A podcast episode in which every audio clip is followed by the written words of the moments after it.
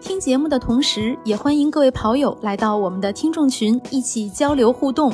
您可以添加微信号 run 三六五 cs，也就是 r u n 三六五 cs，拉你入群，期待你的加入，一起听，一起跑。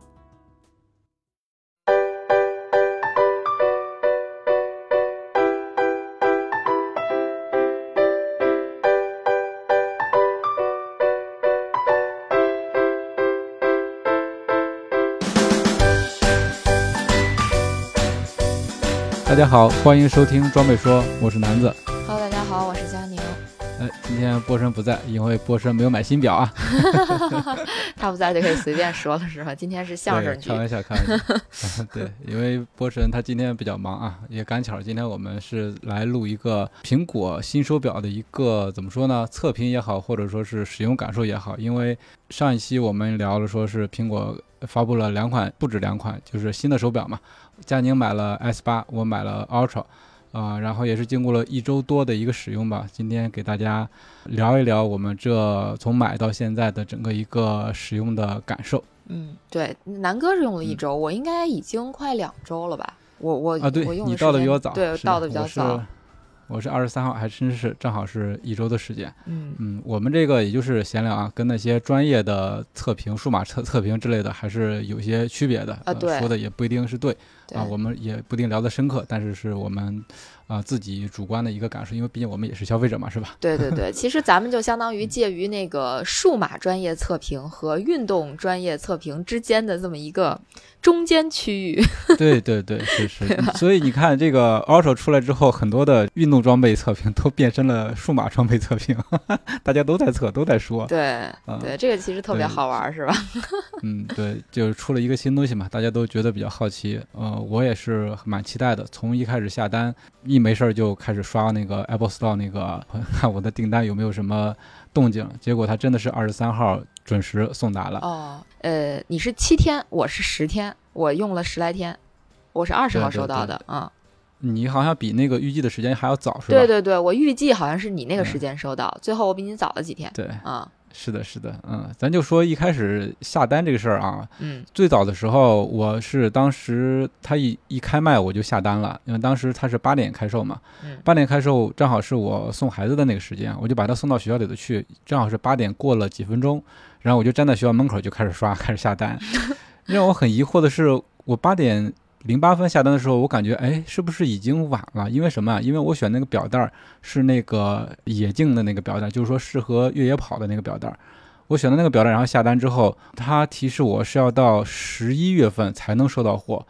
我心说，我就晚了这几分钟，已经晚成这样了吗？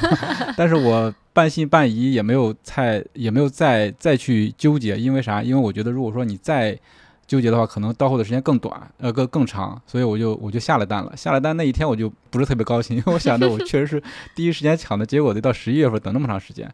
那看到群里面有人他下单的话，就是二十三号第一时间就能收到货，到了下午我才发现，就是说。到货时间是因为你选的表带儿影响的。如果你你选那个比较厚实的那个叫什么？我看看啊，它叫高山回环式表带儿的话，那个橙色的就会到的比较快。对，我说，哎，咋咋还能因为这一颗表带儿给卡住吗？所以赶紧把那个，我是先下又重新下单了一个这个高山的表带儿的手表，然后再把以前的那个给退了。嗯所以说保证了二十三号能收到货，所以这个表带儿回头我们也说一下，就反正也是一个比较纠结的事，不明白它这个冶金这个表带儿为什么会那么久，到现在的话，你看官网它还是要到十一月份才到货。那你就这个眼镜的这个表带儿第三方有没有呢？现在？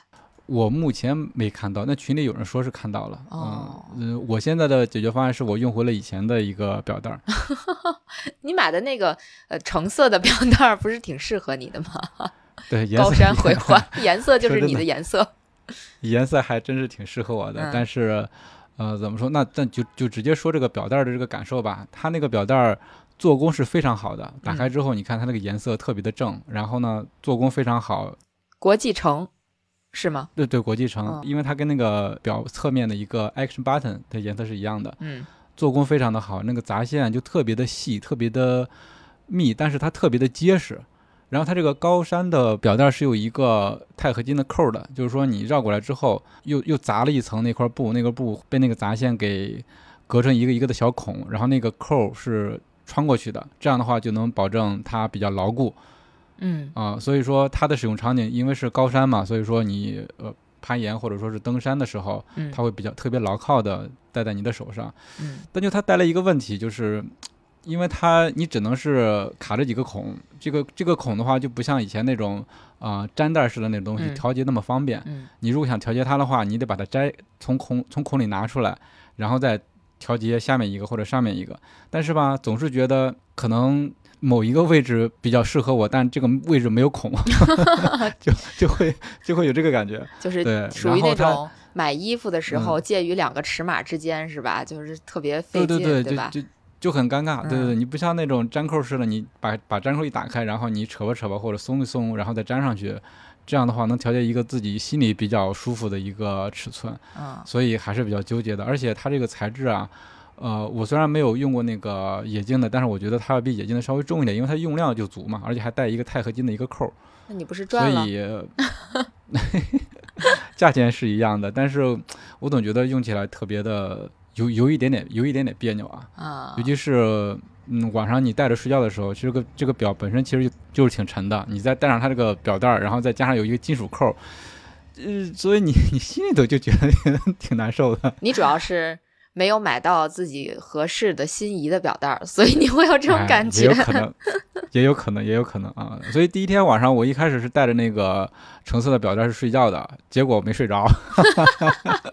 原来失眠还可以赖表带儿，我学习了，学习了。我觉得真的是有一点点这个原因，所以我就起来把它换回了原来的表带儿，呃，就感觉舒服多了，然后就就就睡着了。嗯，哦，这这是表带，提前提前跟大家就说聊聊了一下表带，然后嗯整个的开箱过程。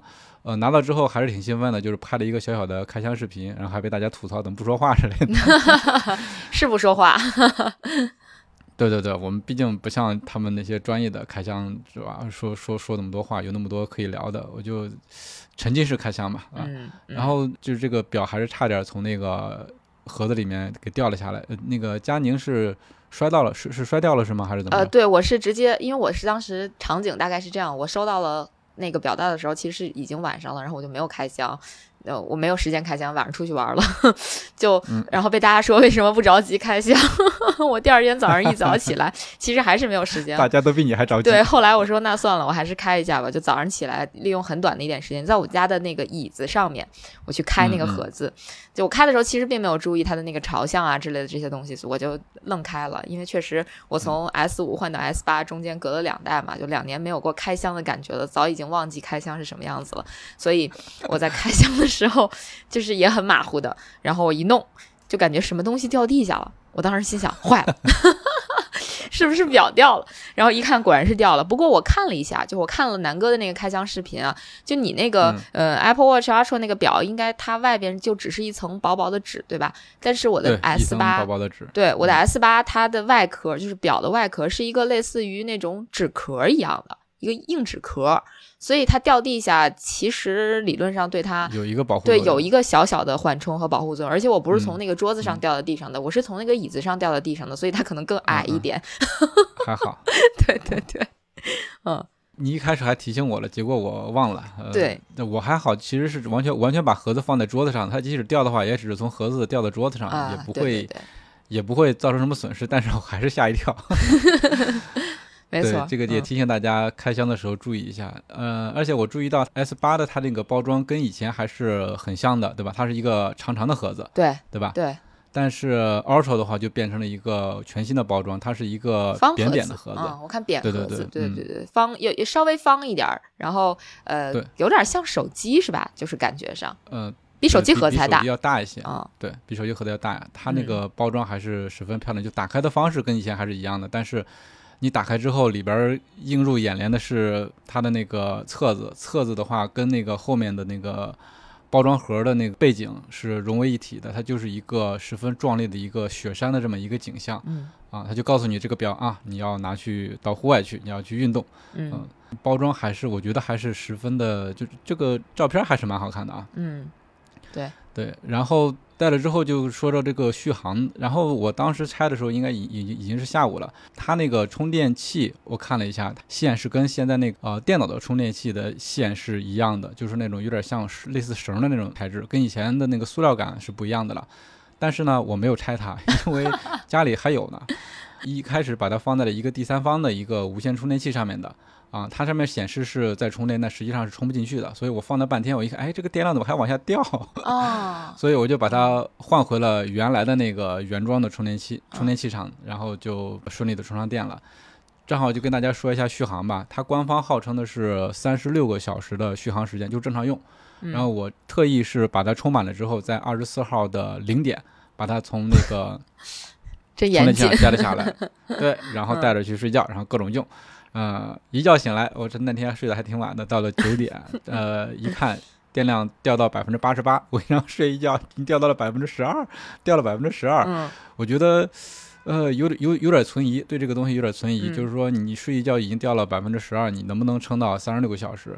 嗯然后到了二十四号的中午，中午的时候是游了泳，游泳计时是五十分钟，然后游完泳之后，到了中午应该是到了百分之六十六，这个时候其实已经是掉了三十四的电量了，对吧？嗯然后晚上继续也没有充电，继续带着它睡。到了第二天早上，也就是二十五号的九点，跑完我我去跑了个步，十五公里，然后全部开着它那个呃运动，然后剩余电量是百分之二十四。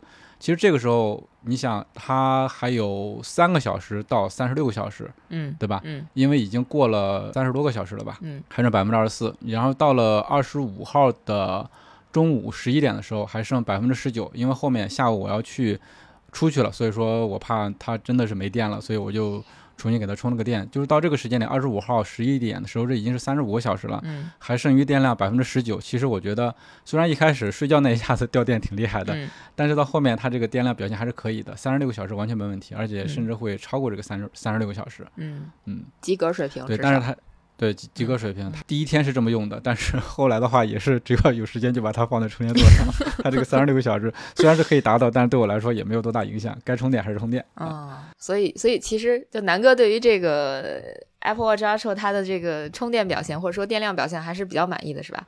还可以的，至少它跟它宣称的是符合的。嗯，哦然后它翻它宣称的是那个省电模式到六十小六十个小时，但是我还没试呢，嗯我觉得也应该差不多。嗯嗯。嗯，哎呀，我这个怎么说呢？S 八，我觉得其实用起来真的跟 S 五，我感觉上区别不是太大。我我觉得区别不是太大啊。包括我也看了一些测评，大家说其实。也许你买个 S 样七就够了，不没必要非得买 S 八啊。我看到有人那个发，就哔哩哔哩上有人讲说，呃，买了 S 八，呃，看了 S 八发布之后，我买了官方版的 S 七。哈 哈呃，所以其实很多人可能对于说买了 S 八，或者说从 S 七跳到 S 八，会觉得有点失望啊，或者什么的，因为它新增的那两个功能，一个是车祸检测，一个是那个测排卵期嘛，测女性的排卵期。我看到一个比较经典的评论，说是呃，一个是只有一个人能用，一个是呃，可能只能用一次，这俩功能。我就就评价的其实还挺到位的，呃，确实是，其实这嗯俩功能，呃，说实话，确实我也没用上啊，这最近啊，最最近确实没用上啊。然后，但是我感觉这个是换了 S 八之后，至少让我这个电量电量焦虑有了很大程度上的一个缓解。呃，因为以前 S 五的时候，我的那个 S 五的电池健康度已经掉到百分之七十四左右了，所以它几乎嗯就是说我早上起来会戴表，然后呃到晚上，其实坚持不到晚上睡觉之前，就大概到五六点，它就可能快没电了，而且还是在我没有拿它运动的情况下，就是因为我我上一期节目也讲了嘛，我的习惯是说我把 Apple Watch 当做日常使用，然后把这个呃我的高驰 Pace Two 当成我的运动选择，所以我经常会是说呃。在我拿高驰出去运动的时候，我把那个 S 五会放在那个充电器上充个电，这样的话，它就勉嗯勉强强能坚持到晚上的样子。嗯，然后有时候比如说晚上出去骑个自行车，可能会就我那个遛弯儿式骑自行车，可能会带着 Apple Watch，它也有可能会很快没电，就是可能坚持不到十一点吧。就如果说出去的时间太久的话，因为我个人也不太嗯喜欢使用那个省电模式，就是 S 五，我不太使用省电模式，因为 S 五那个省电模式我觉得特别难用，就是它几乎就是说你你启用了那个省电模式，它就一直在就跟你充电时候的那个呃表盘似的，就就只能看个时看个。时间，而且关键嗯其实我这个脑子可能也不太灵光，不太好使，我不知道怎么怎么回去。就是我不知道不知道怎么调回去，所以我后来就不再不再用了，不再用省电模式了，就没电就没电吧，我我我继续让它就是呃原功率那么去使用就就完了。但是我换了 S 八之后，就是这个电量焦虑真的是得到了很大的缓解。只要是说呃正常情况下，我觉得用一天是没什么问题的，而且我呃拿也拿它是拿它运动过。出去运动过，也觉得是 OK 的，也也没问题。就是这个电量坚持一白天肯定是没问题的，甚至说，呃，有可能，比如说我在呃洗漱的时候把这个手表放在那边充个电，然后睡觉的时候带一下，也是 OK 的，是能够坚持的。呃，其实这就说到了我的使用习惯的一个改变，就是我换了 S 八之后，出现了一个新的使用习惯，就是我晚上睡觉也戴表。啊，恭喜恭喜！对对对这个你之前完全接受不了、啊。对对对，我完全。接受不了。其实刚开始来来来几天讲讲，对我也接受不了，就是因为我我还是觉得，呃，我先跟大家说一下我买的是什么手表吧。我买的是 S 八的那个，嗯、叫呃它叫是耐克的那个手呃表带儿啊，我是那个四十一带孔的那个毫米，对对对，四十一毫米小一点的对铝那个银色铝金属表壳，然后是配的那个雪峰白配黑色的耐克运动表带儿，就是那个全是孔的啊。然后嗯，其实主要是因为我我觉得还挺喜欢耐克的吧。然后嗯包括最近不是那个呃 NRC 也退出中国了嘛，那我想想就怀念一下，就买了选了这个表带儿。嗨，然后，对，嗯，但收到之后，我发现这个表带其实挺重的，它会比那个咱们平时用的那种硅胶回环啊什么的要重一些。我我个我可能是个人感觉啊，因为我之嗯前用的是那个单圈的硅胶回环，不是这种摁扣的。虽然我当时买的是一个墨绿的那个摁扣的硅胶的，但是我后来就给它换成了一个。就 S 五嘛，换成了一个那个单圈回环的那个，就特别舒适，特别轻，啊而且呃，就是佩戴的感受就几乎可能比佩斯图稍微沉一点点那种感觉啊，我觉得还挺喜欢那个单圈儿的。我日后可能还会换去换回单圈儿的那个表带儿，我觉得那个挺棒的啊。就说回到我这个耐克儿这个表带儿，我就觉得戴着有点沉，所以前几天其实前两三天我会觉得有点不适应。就觉得啊，晚上睡觉戴着它有有点难受，而且关键是，其实我睡觉戴表的主要原因是因为我看到朋友们都在呃测用这个健康的那个 app 去测自己的睡眠，所以我我其实前两天代表的目的是想看看这个睡眠，尤其是我最近其实睡眠不太好，我就更想看看我的睡眠数据了嘛。我之前是有嗯。在群里跟大家推荐，就在咱们的听众群里推荐说有一个 app 叫 Sleep Cycle，就是我我之前买了它的一部分付费功能，所以我有在用那个 Sleep Cycle 的那个 app 去监测睡眠，但是它是它肯定是不能监测你心率的嘛，它就相当于是在手机上的一个 app，就是你睡觉的时候把手机放在你的枕头边儿上或者旁边那个床头柜上，然后它去做一个检测，是这个样子。啊，然后呃，如果是戴手表的话，它不是能有得到你的这个什么心率数据之类的嘛？所以我就想，那我就戴手表试试。结果前两天我还乌龙了，就我根本没有测出来任何睡眠数据，我就问，我就懵了，我说这是为什么呀？为什么人家都有数据，我没有？哦，后来才明白，我开的没是？不是我开的是勿扰模式，应该开睡眠啊模式，它才会开始监测你啊的睡眠。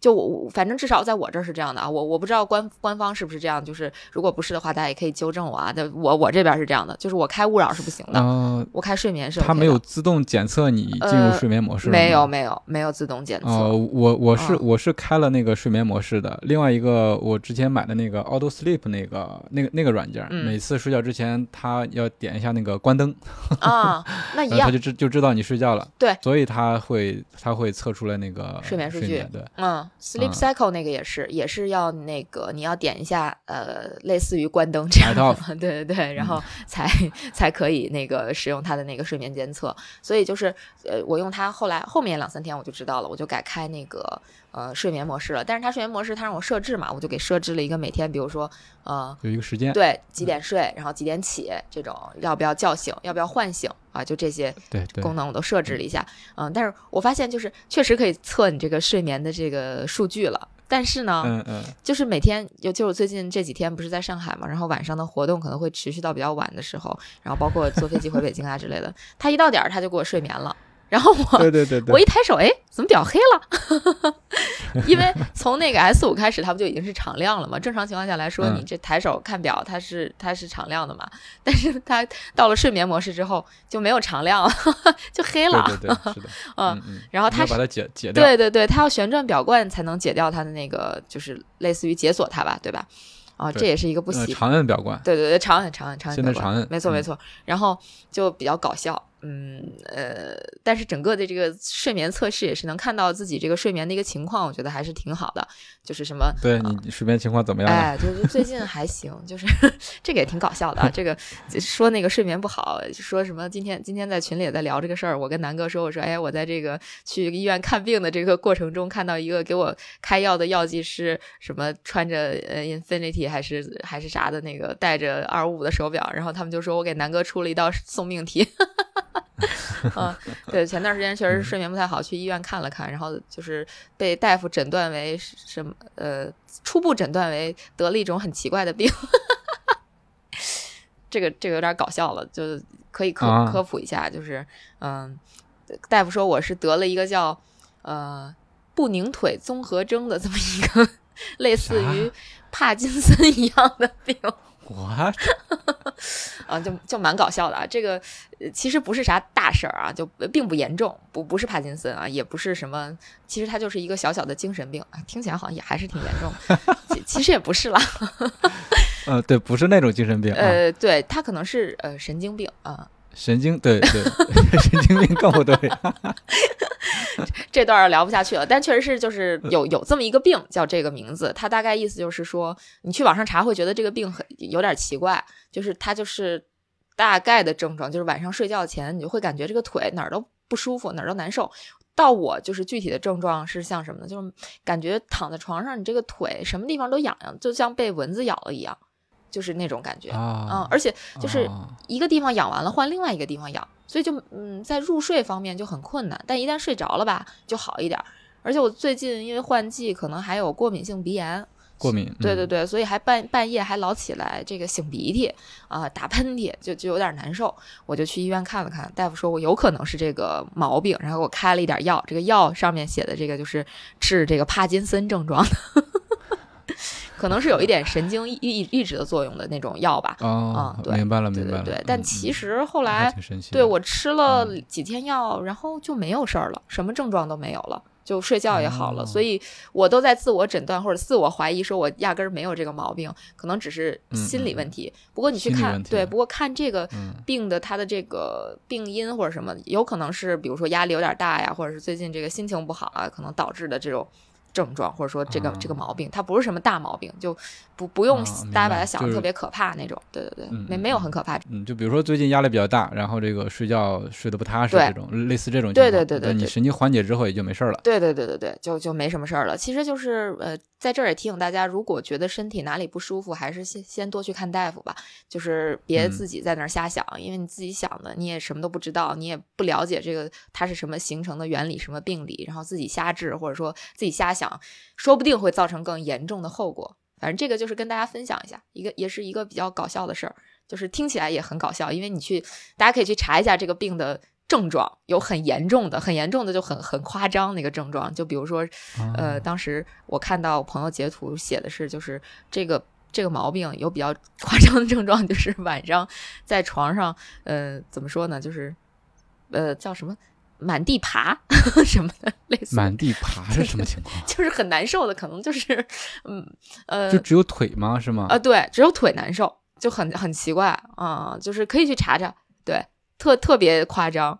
我倒没有这种感觉啊，对，就就是怎么说呢？查查着看看玩玩，就确实是有这么一个毛病啊，叫这个东西啊。嗯嗯，行，跑题了，那 聊回手表啊，跑题了，跑题了，跑题了，嗯，说成个人状况了，对，手表是能知道你这个睡得好还是不好的，对吧？用用了它之后，嗯，对，基本上你能看到，比如说你核心睡眠多长时间啊，然后这个对，主要深睡眠对深睡多长时间啊？人家说一个好的睡眠，你深睡可能要达到两个小时到两个半小时，但是我最近达不到，对我达不到，我基本上我看 Apple Watch 的数据几乎就在。四十五分钟到一个小时之间，但是呃，我也看了一些，嗯，就专家说吧，就现代人你的深度睡眠能达到，呃，几乎一个小时左右，已经算不错了，算休息的还行了，嗯，你主要还是看你的那个核心睡眠吧，核心睡眠是不是能达到四五个小时啊什么的，这种可能会更呃全面一点，或者说更适合一下咱们现在的这种生活习惯和生活方式吧。对它很多功能就是，嗯，它答的点你觉得挺新奇的，就比如说测车祸呀，比如说测你的睡眠之类的东西。但是有时候也是觉得它非常有用的，就是怎么说呢？呃，你可能会就关注一下自己的健康，然后它这些数据可能对你有一些参考。啊，就包括还有一些，你像他之前发布会一开始拍了几个人嘛，就几个场景，特别不可能的场景，比如说家里来了熊了，手机不在边上，让拿手机打个电话。嗯，你像这些功能，可能你一辈子都用不上，但是它就有，就所以说它的这个对对大家的吸引力就在这儿。对对，真的是这样。就嗯是我觉得，嗯，比如说，不管是车祸检测，还是检测这个女性的这个排卵期的这种功能，呃，就像 很多人说的，可能你一辈子都用不上。或者说你至少现阶段也用不上，男生可能用不上，但是它这个功能其实它本身还是挺实用的。比如说对，就是这个检测排卵期的它内置的这个温度的这个检测器，嗯，其实对于一些可能要备孕啊或者什么，或者是想了解自己健康就是经期健康状况的女性来讲，它是一个挺好的这么一个，功能。还是对，对对啊对对。而且我看它其实是可以共享的，就比如说现现在其实 S 五也可以记录那个女女生的那个经期的那个时间点啊、我看它其实还是可以分享给你你的就是你身边的人，比如说你有家庭，你哪个地方，比如说有些女生痛经，就这种痛经的这种状况，也都是可以分享给家庭成员的。比如说哦告诉你男朋友，告诉你老公。当哦当然了，就是如果你老公或者你男朋友给你回一个多喝热水，这个咱就 这个就考虑考虑啊。啊、就单说吧。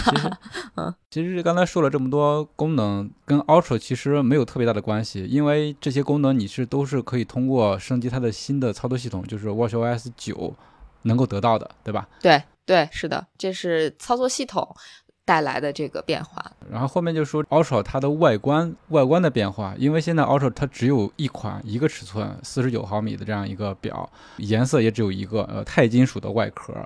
所以我拿到之后，第一反应就是，呃，好大，真的，肉眼可见大了很多，嗯嗯，而且它这个设计跟以前是真的不一样了。你像 S 八，我就看上去外形跟之前就是完全一模几乎一样，是对一模一样，是吧？对啊，因为以前的设计更为圆润，而且它那个表的屏幕的周围是有一个弧度的往下去的，是的，对吧？嗯，啊，看上去更像一个艺术品，但是这个 Ultra 看上去更加的工业硬朗，风是吧？更加的 tough。对对嗯对，嗯它那个上面全都是平的，屏幕是嵌到钛的一个一体成型的这么一个表壳里头去的。嗯然后它右边的两个键，一个是表冠，一个是右边的那个侧键，非常的突出。它专门做了一个突出给这两个键，然后非常的明显，而且都大了不少。这个表冠变大了，而且那个侧键也变大了，而且这个表冠上面的螺纹也变得特别粗了。你有没有发现以前那个螺纹都非常细？对，你手搭上去之后，感觉就几乎感觉不到它有一个螺纹，嗯，但是这个现在就变得非常的明显。你手指搭上去之后，就感觉非常的清晰。嗯包括它下面那个侧键，你如果说你不看它，你摸上去的时候，你都呃可以很准确的感知到它以前的它它的位置。反而是以前的那个键，尤尤其是那个侧键，你搭上去之后，好像就是摸着表壳了。你 除非你摁下去之后，你才知道你摁的对还是不对嗯啊。所以说，它这也是针对于啊 Ultra 这个面向运动人群做了一个特别的设计。就比如说你冬天的时候，或者说是在高海拔的时候，你戴着手套呢。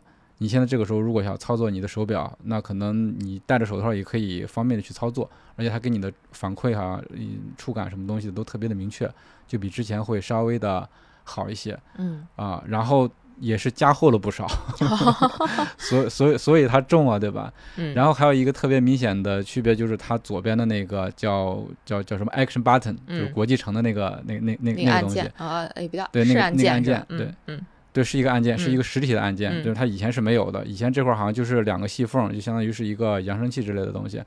它对。这这个也是他们呃主打的这么一个改变嘛，就是你这个 Action Button 点了之后，你可以自定义它的功能，比如说我打开秒表，或者说潜水，或者说手电，或者说开启一个地点的标记，或者说是回溯，就是你这个重新按照这个标记往回走。嗯。啊，我我把它设置成了就咱们平常用的那个 workout，就是你点了之后就开始一个运动运动，嗯。啊，嗯。对对对，你像以前的话，你要先解锁手表，然后到了点一下回到这个 app 的界面，然后找到那个运动点一下，然后再选跑步。然后现在好就好在就是说你可以直接点这一个按键，然后它就直接进入这个跑步。嗯呃，整个操作路径是稍微小了一点。啊，就是我感觉也没有缩短太多，除非说，除非说你的这个 app 装的太多，然后你在一堆 app 里面去找那个跑步，你比较费时间。其实如果说你能准确的一下就定位过去的话，可能就也也没省太多时间。反正我觉得它可能后续的话会针对，就你进入这个 app 之后，它会根据这个 app 再做一些特定的功能，比如说点了之后暂停，点了之后开始，或者说点了之后记圈儿，嗯，这样。嗯，啊、这嗯这是它的一个作用。它还有一个作用就是长按之后可以有其他的一些功能，比如说呃紧急呼叫，或者说是有一个警笛的功能，就是它可以发出一个叫多少分贝，好像是八十六分贝的一个报警的声音。嗯，然后那天我们出去的时候，我就呃试了一下是吧闹了一个笑话，啊就试了一下。我跟我媳妇儿听，我说你看它现在有个报警功能了，啊 我给她演示它它这个声音，其实确实还是蛮刺耳的。城市里头它听的不是，你又感觉不是特别的刺耳，因为城市可能噪音比较大。但是如果说你在野外在户外的话，可能它传播的就会比较远了。然后那天晚上就闹了一个笑话，我媳妇已经知道他这个声音是什么样子了，对吧？嗯，然后那天晚上我在那个洗手间里面洗澡的时候，我就一边洗澡就是刷那个测评视频，然后这个测评视频里面那个哥们儿响了，他试的这个功能，他在那嘚儿嘚儿响，然后我就没当回事儿，然后突然我媳妇儿就敲门，哎，有没有什么事儿？你是摔了还是怎么？我说没事没事没事，他说听到那个声音了，那就所以说就是那个声音还是还还是挺刺耳，是能传出去的，就是一不小心还起到了一个作用，啊，那还 真是。有用啊，是吧？真的有用对，对啊，嗯，哎，这个还挺好的，嗯然后它外观方面的话，就是多了一些扬声器，就是在它的侧面，嗯左边跟右边，而且而且那个孔啊，比以前要大了，因为它整个也变大了，变高了嘛，嗯所以说它那个孔可以开的比较大，所以说它那个整个扬声器的声音会稍微大一些，但是带来的一个问题是啥，你知道吗？嗯就是进水会多，啊，你知道吗？就是以前我。用那个手表游完之后去排水，对吧？嗯排水排水点了一下，就感觉嗯它好像排了吗？没排吧？啊，但是我跟你说，我第一天去游泳，然后点排水，我就惊了，从那个孔里滋滋滋往外冒水，进了好多水，还是蛮壮观的。啊，对，啊，其实南哥是拿着这个呃 Apple Watch Ultra，他是去做了很多运动是吧？跑步啊，然后这个呃游泳啊，就是跑步跟游泳对吧？嗯，哦，那其实就也算是呃路上的、水里的都试过了，就是别的再高级一点的，咱目前可能条件上也不支持。山上的没去，嗯，潜水不会，所以说呃。能用的能用的，反正都体验了一下。这个排水反正是惊艳到了我，那个水滋滋往外冒。哎我问个问题啊，就是说你用它跑步的话，其实它提供的数据跟之前的 S 七其实是一样的，是吗？呃你这个系统升级完了之后是一样的，对吧？就是呃，只要升级到 Watch OS 九，应该是在 S 六往上都会有类似的，比如说呃垂直振幅的数据啊，然后那个呃那几个数据，对吧？就是那几个高阶数据。这个高阶数据我还没有仔细看啊、哦但是我看现在反正 Ultra 的它数据是蛮全面，但是这个垂直振幅之类的，嗯好像我还真没有注意。哦，呃，我想想啊，功率功率是有的，，对对对，我我就在在之前之前是有的，其他的垂直振幅也应该有吧？应该有应该有看一下子，嗯对因为应该也都是有的。对，因为我之前我的那个 S 五它是没有，就虽然它升级到了 OS 九，但是它是没有那个那些高阶数据的，它是没有的啊。但是换了 S 八之后，我试着拿它跑过一次步，然后这些嗯数据是都有的。对，就是它的传感器可能是 S 五跟 S 八之间是有区别的，但是在七之后是不是就没区别了？因为我我上一款是应该是六，嗯，六好像就有了。有六就有，五没有。对对对，要升级到 Watch OS 之后，应呃 Wa- Watch OS 九之后，应该是六往后都是会有这个高阶数据的，但是对。呃这个五就没有，五就没有。对，因为我是专门试了一下的，对，功率是有的，嗯，嗯，传感器方面从六开始就已经算是比较全面了，对对只不过对。就是这个软件支持不支持，有没有开放，有没有显示而已，对吧？对对对对，它应该是多出了垂直振幅、触地时间和步长的这个，就是这叫步幅的这个数据啊。对对对，嗯，然后就说一下它这个运动的运动相关的功能。其实就像刚才说的，你只要升级 WatchOS 九之后，在就作为跑者来说，它的一些功能你都可以享受了。它最显著的一个东西是可以在手表上进行这个训练组合的定制嗯啊。我其实，在 Ultra 到之前升级完 WatchOS 九之后就就已经试了。啊，我按照这个 PP 计划的里面的一些训练组合，比如说今天要跑什么课表，就手动的录入了几。我不知道佳宁有没有试啊？我没事就是，它整个嗯，没试是吧？没事没事，他操作操作起来，呃，一开始有些不是特别的顺畅，因为它毕竟是在一个小屏里面，在一个手表上做一些操作。但是你多录录几次之后，你知道它怎么回事了，也就还算熟练了。所以说，我现在会输一些课表进去。嗯它这个训练设置可以呃自定义。你比如说，我这次训练是要以卡路里为目标，还是以距离目标，还是时间配速来设置？嗯啊，然后我一开始在找，因为咱们不都是很多情况下是按照心率区间来训练嘛，对吧？它就没有按心率区间来设置。你像其他的一些，比如说高驰或者佳明，它都可以是按心率区间来设置的。但是在群里交流了一下，其实这个东西也是可以实现的。就是说，你比如说你今天这个是呃训练组合，它是可以设置你跑步时候的一个提醒方式的。你提醒方式里面，它是可以按心率来的。就比如说我到了这一个心率区间之后，它告诉你是 OK 的。如果掉出这个心率区间的话，它会给你一个提示。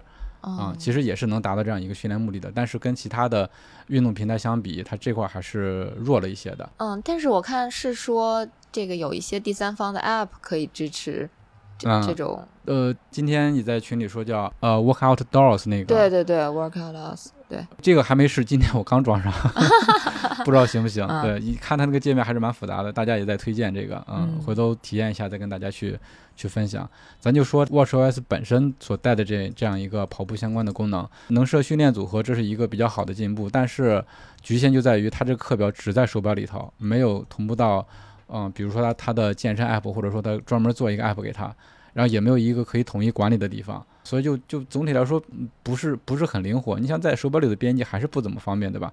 不如在一个 app 里面可以方便的去编辑，而且你不嗯像其他的运动平台，可以把你的训练组合分享给其他的人，嗯，对吧？或者说像呃高驰的 Training Hub 那个平台建一个组织，然后把课表训练给整个组织的人嗯啊，是是是没有这些东西的。但但是相信未来可能可能会有一些吧，就包括刚才提到的这个。Work Outdoors 这个 app，、嗯。然后我还没有具体的去看它的功能，但是它但是它有相应的手机 app，也是比哦。较，呃，比较比较强大的。反正看那个数据是密密麻麻的，特别的丰富。嗯啊，四十块钱人民币，嗯，不贵然后啊回头体验一下。嗯嗯，它这个 logo 跟这个呃手表上运动 logo 还是蛮像的，只不过颜色不一样。嗯，但它有一个不好的地方是，目前还没有跟那个 Action Button 结结合。Action Button 你还就是你装了之后，在那个呃设置里面是选不到第三方的 app 的，所以说这个不知道后面会不会开放。对，嗯，明白。嗯其实我关于这个健身 app，我还有一点点就是疑疑惑吧，因为它的数据嗯显示很奇怪，它会显示一个十五分钟，然后显示一个全部，但事实上不管是它这个十五分钟还是全部，其实它的那个不管是功率数据、步频数据、垂直振幅数据、触地时间数据、步长是没有变化的，所以我不太知道为什么会它把十五分钟和全部拿出来。嗯，也不知道是因为我本身这十五分钟和全部没变化，还是说所有人都是十五分钟和全部没变化。我不知道我这么说你能理解吗？就是它的数据显示呃会显示左边一栏写的是十五分钟，右边一栏写的是全部。就比如说我跑了四十五分钟，它会单独把我前十五分钟拉出来，然后把这个数据列一下，每一个数据每一条列一下，然后再把全部的这个数据再给列一下，就很奇怪。我看看啊，嗯呃，你是说详细信息十五分钟跟全部？对我这边显示的也是十五分钟跟全部，对吧？就很奇怪嘛。嗯，哎，它这个十五分钟是不是每十五分钟啊？还是说就只只是前十五分钟？我觉得感觉上是前十五分钟，反正这是我的一个啊，迷思，我不知道是什么意思，那好像有点奇怪，对？吧？就感觉嗯奇奇怪怪。对我看看之前的呢，我看之前游的比较多的，呃，跑的比较多的，二十五公里的。如果说时间够长的话，它会有其他的选项，比如十五分钟、六十分钟以及全部。奇怪，我觉得嗯就很奇怪。这个是这个回头我们再研究研究看一看，嗯或者说大家有知道的话，可以跟我们分享一下它这个显示。对对对，因为我们嗯也是业余测评分享，就是普通人使用感受分享。对，而且我觉得可以从另外一个侧面反映出苹果在做这个运动相关的东西。它虽然传感器有、功能有、数据有，但是它可能做的还是不够那么的深入，对吧？嗯，对，就是单独的。全面。对对，某嗯一项运动，尤其是这种对数据需求比较高的运动，它可能还真的没有做很针对性的设计或者研究，我觉得是这样的。虽然说就是升级到 OS 九之后，你会得到更多的高阶数据，但是我现在目前还没有拿，比如说拿高驰的 Pod 呀，或者是那个佳明的那个小绿豆什么的去做那个实际数据的对比啊，嗯，会不会有什么区别？这个可能后续会考虑做一下，或者南哥就自己搞搞定就行了。反正你所有设备都有，我还没有那个小绿豆，没有那个 Pod。我现在跑步的装备是。呃，左手是 Apple Watch Ultra，然后右手是这个高驰，然后后面背着个小绿豆，啊，然后身上再勒一个行李带，啊，对，现在数据全都是收集上来的，但是这个今天我们录制也算比较仓促，而且这个表刚用了一周，嗯，呃，没有做具体的更详细的数据对比，回头我有时间了啊，嗯，闲下来了，把这些数据都拉在一起看一看，到底，呃，也不能说是哪一个准吧，就嗯就看看他们之间有什么区别有什，么差距，对吧？嗯这个其实大家也嗯，对，大家也可以做一下对比，因为咱们群友还是有很多特别喜欢研究的，对吧？对 对，对 也可以给大家分享一下。对，感觉最近这个 Apple Watch Ultra 其实是大家聊天的一个重点，然后包括怎么去把它的这个功能去呃开发的更高级一点，或者说用其他的什么 App 能够把这个原本手表的这个功能去做一些升级，因为大家在这个这个方向讨论的比较多一些。对，其实它还是蛮强大的一个智能手表的这样一个硬件，它的功能很多，它可能官方文档都写不特别全，所以说需要大家来互相讨论。我们就相当于是抛个砖，然后大家在平时也可以多研究、多讨论，就是更充分的来发挥它的一些价值吧，开发它的嗯功能。对对对，哦，对，还可以提一点，就是说，其实感觉如果说换了 S 八，或者说你没换 S 八，换了 S 七这种，嗯，也可以用它去测一测你的 HRV 啊，看看自己的这个疲劳程度之类的，其实对训练可能也会有一点点帮助。毕竟它的续航时间长一些，你可能得到的这个关于你身体的数据就更多了一些。哎，反正总之，这个 Apple Watch 其实对于大部分人来讲，它更像一个健康监测工具，它还真的有点儿不太像说专业的这种运动手表，运动手表，对吧？嗯你拿它的主要的功能是记录你的运动，嗯，它反而更像是你就真的就是你生活健康的小助手，像这种东西，对吧？嗯，能把数据收集起来，等到你需要的时候可以去看一下子。嗯，嗯，对，还想说的一点是它的强度，因为这个 Ultra 给的给人的感觉就是特别的强悍，对吧？嗯这个强度呢，我是自己没测，因为舍不得 花那么多钱买的。但是在外网看到有一些视频，各种博主他们就开始想尽各种办法去测它的强度。看到有一个视频是真的很 tough，看着就挺吓人的。是怎么测的？呃，就是先各种在地上，就是那种不是特别的硬的那种路面上就蹭，揉啊搓啊。它同时测试的是一个 Ultra 跟那个 S 八啊，先在地上蹭，然后呢，在石头上、金属上各种摔。天 然后甚至说他开着车，然后把那两块手表就直接系在绳上，呃，手表从那个车门就顺出去，就在地上一边开着车一边摩擦，我的真的是特别的惨烈。啊，啊、但是你看，就只是说那个表的那个表面嗯，，Ultra 这一款确确实还是很抗造的，就是在蓝宝石表面呀，南哥对，一点事儿都没有。蓝宝石表面呀，这个你想想，佳明的这个有配有这个佳明松拓之类的配有蓝宝石表面的表，它卖多少钱呢？嗯 嗯，真的是，你就看它那个金属外壳都已经坑坑洼洼的，它那个表面一点事儿都没有。呃，然后后面的那个测评是就直接拿那个表盘往那个钢筋混凝土上去砸，S 八第一次就挂了。然后 Ultra 连续得砸了得有四五十次，然后慢慢的，它那个首先是系统坏了，就底下的那个屏坏了，底下的液晶屏坏了，出现了一个白底白的白道儿，但是它那个表面嗯还是一点事儿没有。嗯啊，就就还是很很厉害的。嗯这这这个是看着比较刺激的一个测评。然后还有一个博主，他是带着表参加了一个类似于斯巴达的比赛。嗯因为斯巴达的比赛大家都知道，就嗯各种泥坑啊、嗯什么东西的嗯泥巴泥巴赛。对那咱们群里王那样他也分享了，他带着高驰手表去的时候，那个全都那个那个嗯全都洗不掉了那个，缝儿里边全都都嵌满了泥土。缝儿里边全都是。嗯，但是我看他那个人回来之后，因为他也有那种泥坑啊、泥水啊这种，他带着手表直接就进去的那种。嗯他那个照片应该是后来拍的，但是我看他清理的还是很干净的，啊 而且呃嗯特意提一下，他那个表带用的是那个海洋表带，就是带孔的那种塑料材质的那种表带。嗯嗯，我估计是另外两款表带的话，可能还是会粘的比较脏的，因为它那个缝那个缝特别的多。啊，现在海洋表带是不是就比较抗污一些？我看还是比较干净的。啊嗯，而且它官方标的那个它的防尘指数是 IP 六 X，这个解释一下，呃，IP 后面它有两个数字，一个是第一个数字代表它的防尘级别，第二个指数代表它的防水级别。